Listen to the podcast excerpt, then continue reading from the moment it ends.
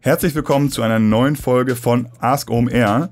Unser heutiger Partner hat den Claim Fortschritt leben. Das Motto könnte auch von OMR stammen, gehört aber zu unserem heutigen Partner. Und bevor ich euch sage, wer das ist, einmal kurz dessen Portfolio vorab.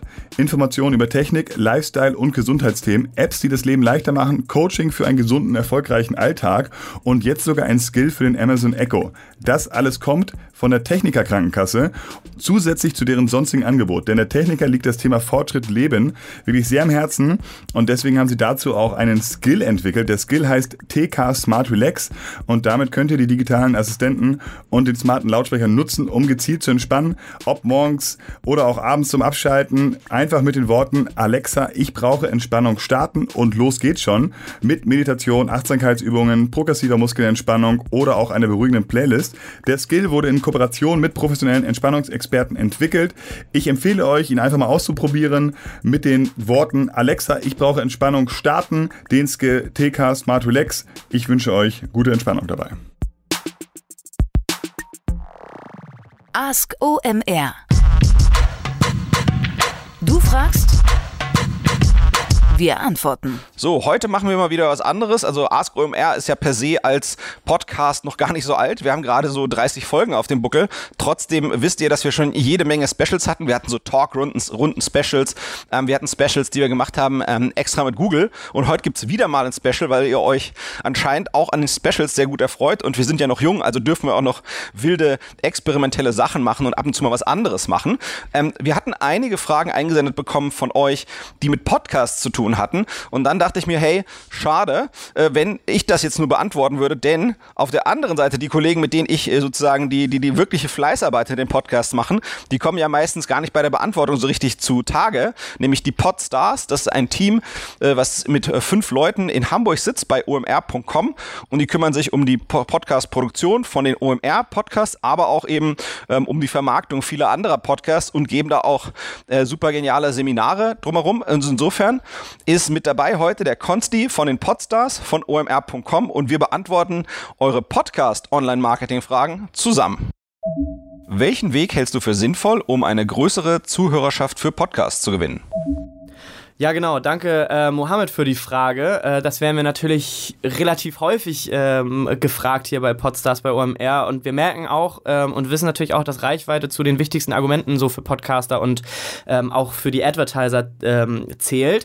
Äh, grundsätzlich ist natürlich immer die Frage, was man mit dem Podcast auch erreichen will. Also Reichweite ist ja natürlich nicht unbedingt immer alles.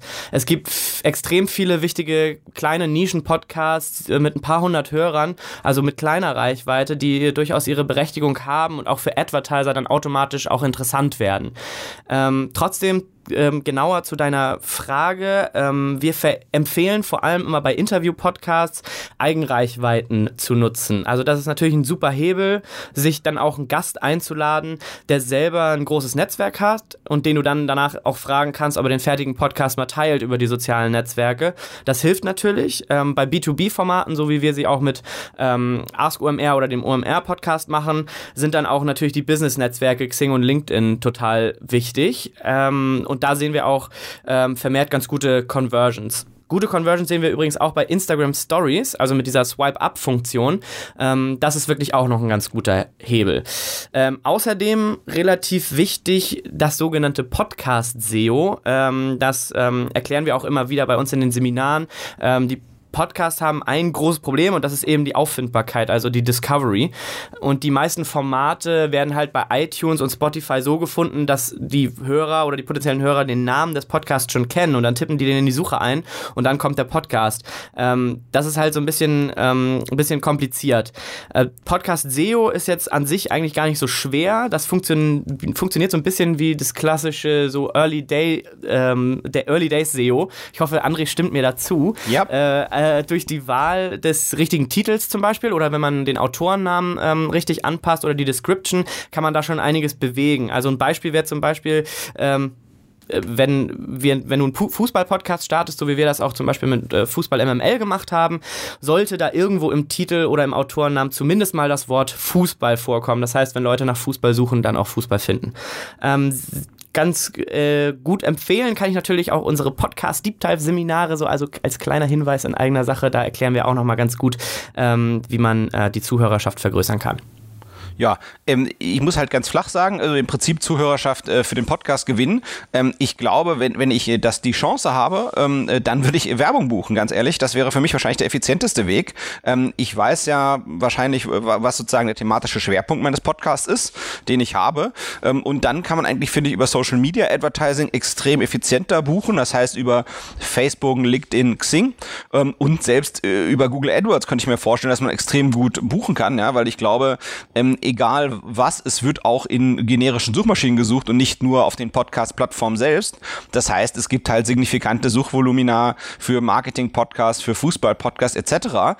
Ähm, und wenn ich mir das erlauben kann, quasi jeden Monat vielleicht ein paar hundert Euro ähm, in Werbung zu investieren, weil ich sage, ich baue hier was Großes auf, was irgendwie nachhaltig mir irgendwie Erlösströme erzielt, dann denke ich, muss man immer äh, auch, auch sich damit auseinandersetzen, bezahlte Werbung dafür zu buchen. Das macht meiner Meinung nach total Sinn. Was man auch machen kann, um ein bisschen wieder, in den Bereich von Podstars reinzugehen, ähm, Werbung zu buchen auf anderen, ähm, äh, auf anderen Podcasts, äh, die eine ähnliche, ähm, äh, sagen wir mal, thematische Ausrichtung haben oder eine angrenzende, ist vielleicht sogar noch eleganter.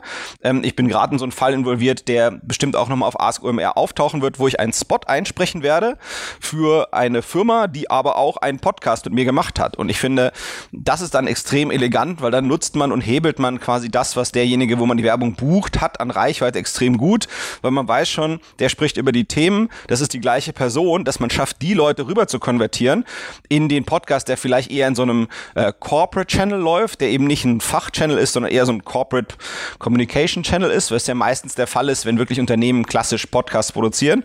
Ich glaube, das ist schon extrem pfiffig. Ähm, dann das mit dem Leute interviewen, ähm, was Konsti gesagt hat, das kann ich extrem unterstreichen. Ich glaube, das macht total Sinn. Ähm, ich bin nur an einer Stelle, bin ich so langsam, also ich persönlich, der eher lange und viel Podcasts nutzt, bin in, in Bereichen auch schon ähm, gut gesättigt, was, was Interview-Podcasts äh, angeht.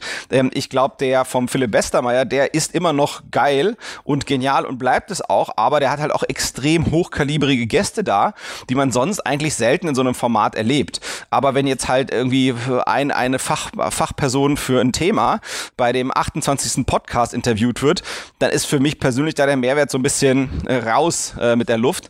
Das heißt, dieses, es macht total Sinn, also Leute mit eigener Reichweite zu interviewen, aber man muss halt gucken, dass man da irgendwie einen anderen Winkel äh, findet. Vielleicht äh, dreht man sich nicht so sehr um die Leute, sondern vielleicht bespricht man mit den Leuten doch lieber Fachthemen oder so. Ähm, ich glaube, da muss man so ein bisschen äh, andere Winkel finden, um nicht in dieses zu sehr ausgenudelte Interview-Podcasting da ähm, zu verfallen. Äh, und man muss eben auch sicherstellen, dass die Leute wirklich Bock haben, dass der Content, der da entstanden ist, dass der so geil ist, dass die Leute, die man interviewt hat, die hoffentlich eben auch eine eigene Reichweite haben, auch wirklich Bock haben, den zu sharen. Man sieht das, wie das funktionieren kann, eigentlich ganz, ganz gut auch bei YouTube. Die YouTuber haben da, sind da ganz groß drin, sich quasi so selber gegenseitig in ihren Kanälen zu featuren. Ähm, äh, vielleicht kann man ja auch sowas gucken. Ähm, also ich glaube, alles, was so YouTuber machen, machen, kann man irgendwie in Light ähm, auch auf den Podcasting-Bereich ähm, ähm, übersetzen. Ähm, dann, was ich, glaube ich, ganz, ganz wichtig finde, wenn, wenn ich mir selbst mein eigenes Verhalten anschaue, ob, ob, ob, ob und wie ich einen neuen Podcast gegebenenfalls mal anhöre, ähm, da gibt's für mich eigentlich fast nur einen Weg. Ähm, und ganz ehrlich, das ist Empfehlung. Also private, direkte Empfehlung. Äh, entweder, dass, dass irgendjemand von meinen Freunden äh, über diesen Podcast äh, irgendwas Positives schreibt oder dass darüber gesprochen wird. Das heißt, ich glaube, es ist eben auch gut, einen, einen guten Namen für seinen Podcast zu finden, äh, über den man eben einfach sprechen kann, den man sich gut merken kann. Das heißt, ich würde tatsächlich dieser Branding-Facette eine kleine Prise ähm, Aufmerksamkeit zuwenden am Anfang, wenn ich kann. Und äh, ich glaube, das, was am allerwichtigsten ist eigentlich, dass man gute Reichweite bekommt, ist, dass man eigentlich kontinuierlich Top-Qualität liefert. Weil das ähm, ist, äh, ich will jetzt auf keine Podcasts eingehen konkret, aber viele Podcasts sind halt für meinen persönlichen Geschmack ein bisschen zu schwafelig, ein bisschen zu langatmig. Teilweise haben die Leute sich auch eine, ähm, eine Frequenz vorgenommen zu machen, was ich was einmal die Woche, aber das, was sie so rüberbringen, das ist halt so ein bisschen vom, vom inkrementellen Wert gar, her gar nicht so hoch. Und mein Gefühl ist, dass die Podcasts, die mir empfohlen werden, wo, wo, wo die auch die Empfehlung auf offene Ohren ähm, äh, treffen, dass das die Podcasts sind, die schaffen eben äh, mit, mit, mit, mit, mit der, der Taktung, die sie sich vorgenommen haben, für das Erscheinen des eigenen Podcasts wirklich regelmäßig Top-Qualität zu liefern. Also das, glaube ich, besticht. Darüber wird gesprochen, das wird weiterempfohlen und das ist, glaube ich, die allerhöchste Conversion überhaupt. Also so klassisches Word of Mouth sozusagen. Ähm, ja, das sind so meine Gedanken dazu. Welche Tipps würdet ihr Podcast-Einsteigern geben? Mir geht es hier vornehmlich um Erfahrungsberichte zu Hosting-Anbietern. Welche würdet ihr Einsteigern empfehlen? Lohnt es sich hier direkt mit kostenpflichtigen Lösungen zu starten oder gibt es gute kostenlose Alternativen? Ja, genau. Also auch die Frage bekommen wir hier natürlich relativ häufig, denn viele wollen erstmal ihren Podcast starten und erstmal loslegen und dann mal gucken, wie sich alles so entwickelt. Deshalb ist das, glaube ich, ganz gut, wenn wir das mal hier für alle beantworten. Ähm, die Wahl sozusagen des richtigen Hosting oder der richtigen Hosting-Plattform ist ehrlicherweise auch so ein bisschen Geschmackssache. Ähm, wir fahren hier bei OMR seit Jahren, seit, ja, seit zwei Jahren fast, äh, mittlerweile sehr gut mit den Services von SoundCloud. Ähm, die Plattform ist allerdings nicht unbedingt jetzt nur für Podcaster optimiert, das muss man auch dazu sagen, sondern halt eher für Musikfans. Ähm, es gibt da trotzdem ein paar sehr geile Funktionen. Ähm, nicht zuletzt äh, gibt es da recht umfangreiche Statistiken, die Soundcloud da anbietet. Ähm, und man findet da relativ viel über seine Hörer raus, was für uns auch als Vermarkter natürlich total wichtig ist. Zum Beispiel gibt es sehr gute demografische Daten bei Soundcloud. Ähm, richtig gut sind auch die Services von ähm, Libsyn oder Podigy, die das ja umfangreichste sozusagen auf Podcast optimierte ähm, ja, Leistungspaket im Prinzip anbieten. Ähm, das ahnt man natürlich dann schon auch gleich. Die ähm, Services, wenn sie so umfangreich sein sollen, sind dann aber halt auch kostenpflichtig. Kostenlose Tools ähm, kommen da nicht so richtig ran. Ähm, es gibt eine kostengünstige, aber natürlich auch ein bisschen aufwendige Methode, ähm, Podcast zu hosten und das ist den ASS-Feed, den man ja braucht, um zum Beispiel bei iTunes oder bei Spotify dann auch gelistet zu werden, einfach selbst zu schreiben und die Files auch selbst zu hosten posten. Ähm, den Feed muss man dann auch ein bisschen anpassen, gegebenenfalls an die verschiedenen Plattformen, Spotify oder Apple Podcasts und ist vielleicht für Einsteiger, sage ich mal, wenn man jetzt wirklich einen Podcast einfach, wenn man da mal mit loslegen will, vielleicht auch nicht die einfachste oder beste Lösung. Also so ein bisschen als kleines Fazit empfehlen wir eigentlich, was Podcast-Plattformen angeht, Einsteigern erstmal Soundcloud und da auch dann direkt den Pro-Plan ähm, zu buchen. Der kostet 90 Euro im Jahr. Ähm, ich glaube, das lohnt sich. Oder eben halt die Plattform Podigy, die sind noch relativ neu am Markt. Ähm, mit denen sind wir auch gerade so ein bisschen im Gespräch, weil wir auch schauen, ähm, was, was für uns oder was für unsere Podcast-Partner die beste Plattform ist. Ähm, das Tool ist ein bisschen teurer, ähm, aber bietet wirklich total gute Funktionen dazu muss man sagen, beide Hosting-Anbieter haben kostenfreie Pläne. Ähm, da fehlt dann aber unter Umständen auch ein bisschen was. Also bei Podigy ist es zum Beispiel ausreichend Upload-Volumen, wenn man mehrere ähm, Folgen pro Woche beispielsweise oder pro Monat hochladen möchte oder ebenso detaillierte ähm, Statistiken. Ähm, ich würde sagen, also wer es wirklich richtig machen will, der sollte vor einem kleinen Invest von 90 Euro im Jahr oder ein bisschen mehr ähm, nicht zurückschrecken. Ja, da bleibt nicht viel äh, hinzuzufügen. Äh, das ist natürlich die Profis da am Werk bei ihrem Kernthema. Ähm, ich hatte mal äh, einen eigenen Podcast äh, in einer Zeit, wo Podcasting gerade nicht so populär war, sprich so von 2011 bis 2014. Ähm, allerdings war ich dort zu der Zeit noch Agenturinhaber ähm, einer echt knackigen Agentur mit ordentlicher Größe. Ähm, hier in Berlin und äh, ich konnte es mir leisten und wollte es mir leisten, das quasi alles selber zu hosten, weil ich eben auch ähm, äh, diese Erfahrungen mit den Daten umzugehen ganz gut finde und zu, zugegebenermaßen zu der Zeit war Soundcloud als ähm, äh, Großalternative gar nicht so da. Das heißt, äh, wir hatten das tatsächlich äh, selber gehostet und mit dem äh, den RSS-Feed dann zu Apple gespielt ähm, ähm, und auf zwei, drei andere Plattformen. Aber ähm, das war natürlich immer Aufwand, aber ich konnte mir den halt leisten, weil das war für mich eben ein äh, Spaß, äh, Spaßprojekt, was ich mir gegönnt habe und gönnen wollte. Ähm, insofern war das recht viel Aufwand, aber ähm, der war in dem Fall okay ähm, und ähm, ja, war auf jeden Fall spaßig. Aber ähm, äh, das, was Konsti gesagt hat, dass die Datenqualität, ähm, äh, die ist da natürlich total überschaubar, auch wenn man da jetzt quasi dann alles im Griff hat. Also äh, insofern ist hier lustigerweise der Fall, dass wenn man hostet, teilweise eben oder über eine Plattform geht, man bessere Daten hat, als wenn man es selber macht. Ähm, das ist meistens ein bisschen anders zu dem, wie es sonst eigentlich in vielen anderen Bereichen ist. this. Kurze Unterbrechung für unseren Partner Facebook und ein Hinweis auf deren Podcast, das Facebook Marketing Update. Worum geht's dort? Das Facebook Marketing Update ist ein monatlicher Podcast rund um das Thema digitales Advertising und Digitalmarketing bei Facebook und Instagram. Der Podcast zeigt euch, was Facebook und Instagram für euer Business, für euer Geschäft tun kann und wie ihr die Potenziale der Plattform ideal nutzen könnt. Der Host ist Jin Choi, er verwaltet bei Facebook den FMCG-Bereich und ist für Handel und Entertainment-Partnerschaften im Dachraum zuständig. Es werden im Podcast viele Experten zu Wort kommen von Facebook direkt. Also ihr bekommt die News aus erster Hand. Aber auch andere Experten aus Agenturen und Marken werden im Podcast zu Gast sein. Also wirklich eine große Bandbreite an Experten. Das Facebook Marketing Update kann man überall abonnieren, wo es Podcasts gibt. Also bei iTunes, Spotify und bei Soundcloud. Und es gibt den Podcast auch als Video-Update auf Facebook. Die Microsite zum Facebook Marketing Update lautet fb.me slash das Marketing Update. Wie macht man einen neu gegründeten Podcast mit kleinem oder keinem Budget bekannt? Gibt es Growth Hacks? Welche Social Networks und Formate sollte ein Podcast verwenden? Müssen es immer alle sein? Genau, David, vielen Dank auch für die Frage. Ähm, ja, also Social Media ist natürlich, das haben wir in der ersten Frage auch schon so ein bisschen beantwortet, ein wichtiger Treiber zur Verbreitung von Podcasts. Wir haben allerdings so ein bisschen mit, also mit Paid Media nicht so wirklich Erfolg gehabt. Ähm, wir haben das auf verschiedenen Plattformen getestet, vor allem auf ähm, Facebook, da auch immer wieder kleinere Tests gemacht die dann ehrlicherweise aufgrund der Rausverlinkungen so auf iTunes oder Spotify oder andere Plattformen bei Facebook dann nur wenig Anklang gefunden haben. Ähm, beim OMR-Podcast und das wäre jetzt ähm, vielleicht eine, eine, Alternative beziehungsweise ein ganz guter Tipp, glaube ich. Ähm, begleiten wir die Episoden vom OMR-Podcast ja auch immer mit einem Artikel, mit einem Blogartikel. Ähm, das hilft auch bei der Sichtbarkeit des Podcasts und bei der Auffindbarkeit des Podcasts.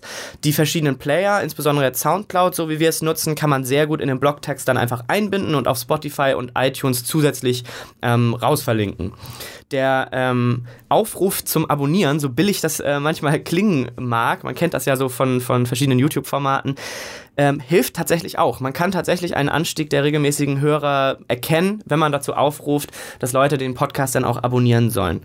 Ähm, zusätzlich hilft ein Abo bei ähm, iTunes dann auch bei der Sichtbarkeit, da die Chartposition ähm, maßgeblich davon bestimmt werden, wie viele Abos in einer Woche hinzukommen.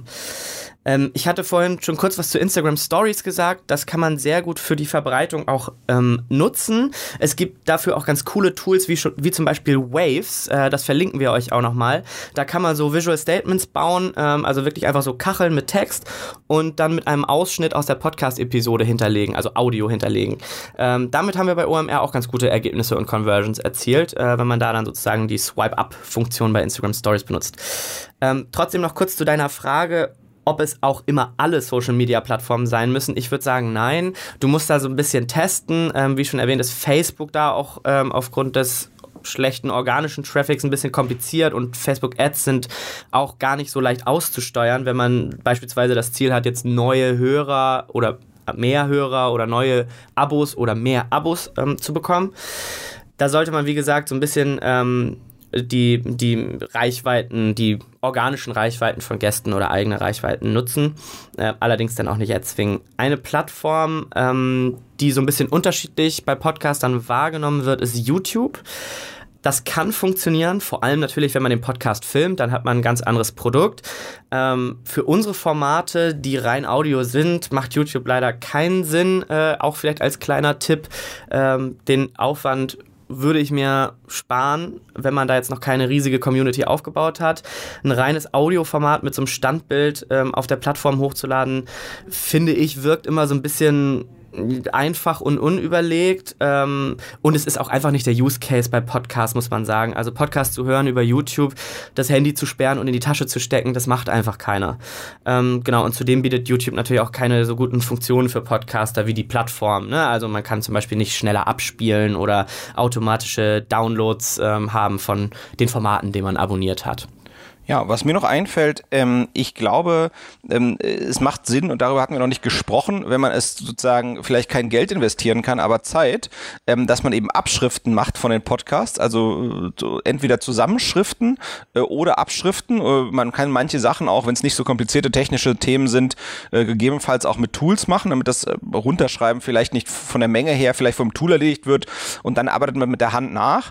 Ähm, und wenn man ähm, die sozusagen das Glück hat, äh, dass man die Sachen eben nicht nur Ton macht, sondern eben auch Video, äh, kann man diese Abschriften auch hinterlegen hinter den Videos bei YouTube. Dann werden die auch bei YouTube nochmal besser gefunden.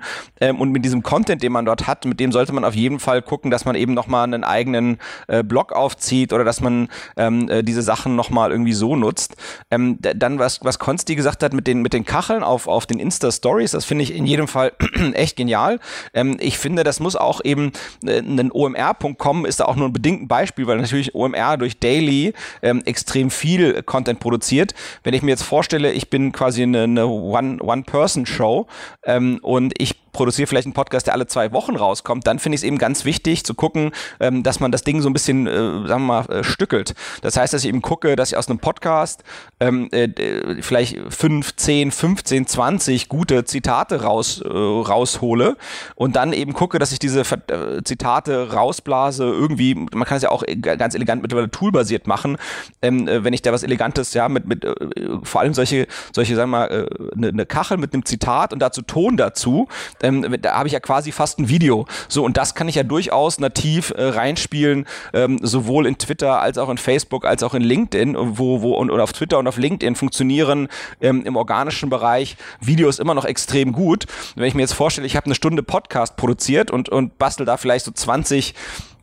Schnipsel raus mit so einer Kachel mit einem coolen Statement und darunter läuft halt eine Minute ähm, ein Ausschnitt aus dem Podcast. Dann habe ich eben nochmal so 20 solcher Schnipsel und dann kann ich eben verteilt über die zwei Wochen äh, mit einem Tool vielleicht jedes von diesen Schnipseln ein, zwei Mal in diese Plattform blasen und, und dadurch immer wieder Leute aus einem anderen Winkel, aus einem anderen Aspekt in Unterschied für, für unterschiedliche ähm, Elemente von dem Podcast begeistern, ähm, in den ich reingegangen bin. Also das heißt nicht nur in die Insta-Stories denken, sondern eh auch an klassische äh, Plattformen und es muss halt eben passen.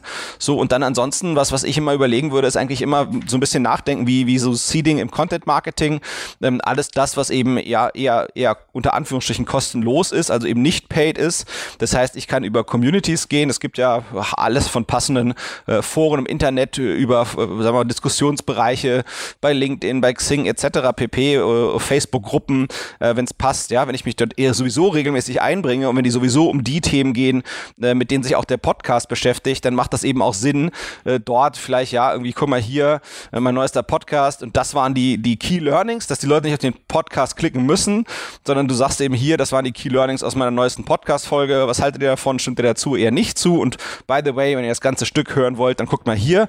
Das heißt, ich glaube, das muss halt, wichtig ist halt, dass der Beitrag in der Community halt eben nicht so Spam, als Spam empfunden wird, sondern dass man eben schon den Leuten eigentlich bereit ist, den Klick zu ersparen und nur dann, wenn sie wirklich sozusagen sozusagen den Podcast, also die, die, die Essenz des Podcasts schon als äh, hilfreich empfinden, dass sie dann wirklich Bock haben, eins weiter zu klicken. Ähm, das, das würde ich auf jeden Fall ähm, ähm, an, andenken. Ähm, dann, was ich auch überlegen würde, ist, ob man nicht ähm, guckt, dass man eben vielleicht auf eine Handvoll äh, Podcaster, die man total toll findet, ähm, ob man nicht vielleicht auf die in einem 1 zu 1, sag ich mal, zugeht und einfach mal nach Feedback fragt, ähm, ob die sich vielleicht mal bereit wären, zwei, drei Folgen des eigenen Podcasts anzuhören und einfach mal Feedback zu geben. Und ich glaube, ähm, zumindest ein Teil davon äh, wird, wird das Ding gut finden und dann eben auch weiterempfehlen. Ähm, ich glaube, das macht auch total Sinn. Ähm, ja, ansonsten Growth Hacks, wir hatten das Kernthema ja schon, ne, dass man sich an Leute mit eigener Reichweite dranhängt. Ähm, das ist, glaube ich, so das, das Wichtigste. Das war die Folge 31 von Ask OMR. Viel Spaß und bis bald. André Alper für euch. Ciao. Ask OMR. Du fragst, wir antworten. Jeden Montag neu. Stelle uns jetzt deine Fragen über unsere Ask OMR Channels. Melde dich im Slack Workspace an unter omr.com slash askomr oder frage ganz einfach über Twitter mit dem Hashtag AskOMR. Du kannst uns natürlich auch eine E-Mail schreiben. podstars.omr.com